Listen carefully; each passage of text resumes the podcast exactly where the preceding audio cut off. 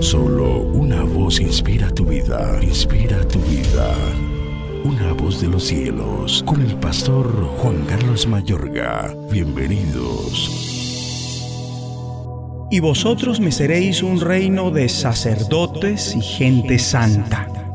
Estas son las palabras que dirás a los hijos de Israel.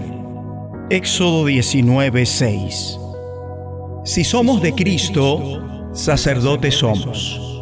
En Éxodo 19, no mucho después de que Dios librara a los hijos de Israel de la esclavitud de Egipto, y antes de que estableciera el sacerdocio levítico, Él le dijo a Moisés, Ve y dile al pueblo, y vosotros me seréis un reino de sacerdotes y gente santa.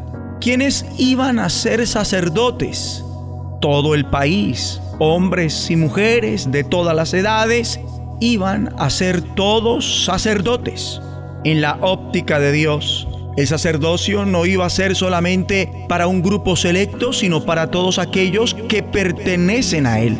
Esto era real, iniciando a partir de la creación del hombre. Los planes de Dios son eternos y su propósito original para la raza humana, el cual inició con Adán, fue heredado a las generaciones siguientes. Dios confirmó su propósito con Abraham, Isaac y Jacob, siendo la estirpe de Jacob los que alcanzaron a ser la nación de Israel. Israel heredó la promesa de Dios a Abraham, habiendo de ser Abraham una nación grande y fuerte, y habiendo de ser benditas en él todas las naciones de la tierra.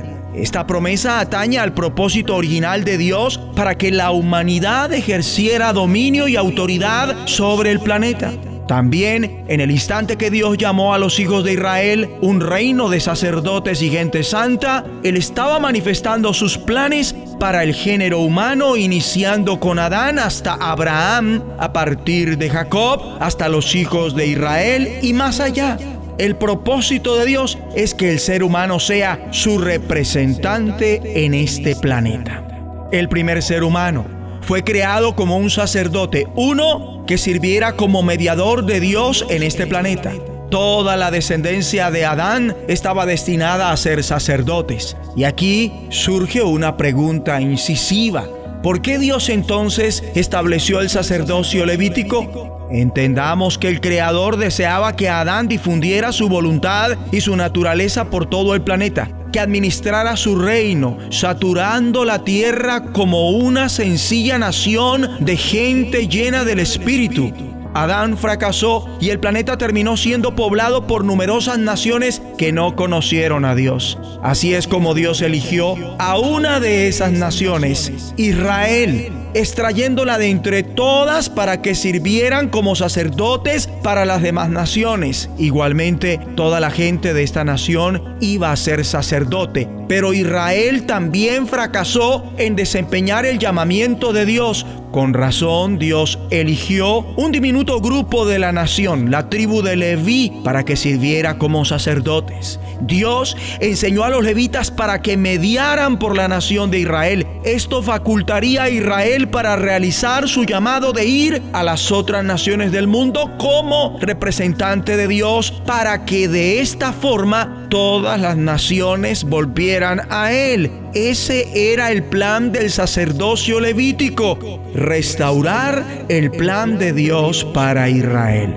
Sin embargo, ese sacerdocio igualmente fracasó en seguir a Dios y se pervirtió. Después Dios envió a los profetas para que dijeran a los sacerdotes que volvieran a Él, pero Israel asesinó a los profetas o los desdeñó. En consecuencia, Dios tuvo que venir en persona. Dios instituyó un sacerdote, no únicamente del linaje de Abraham, sino de su propia casa.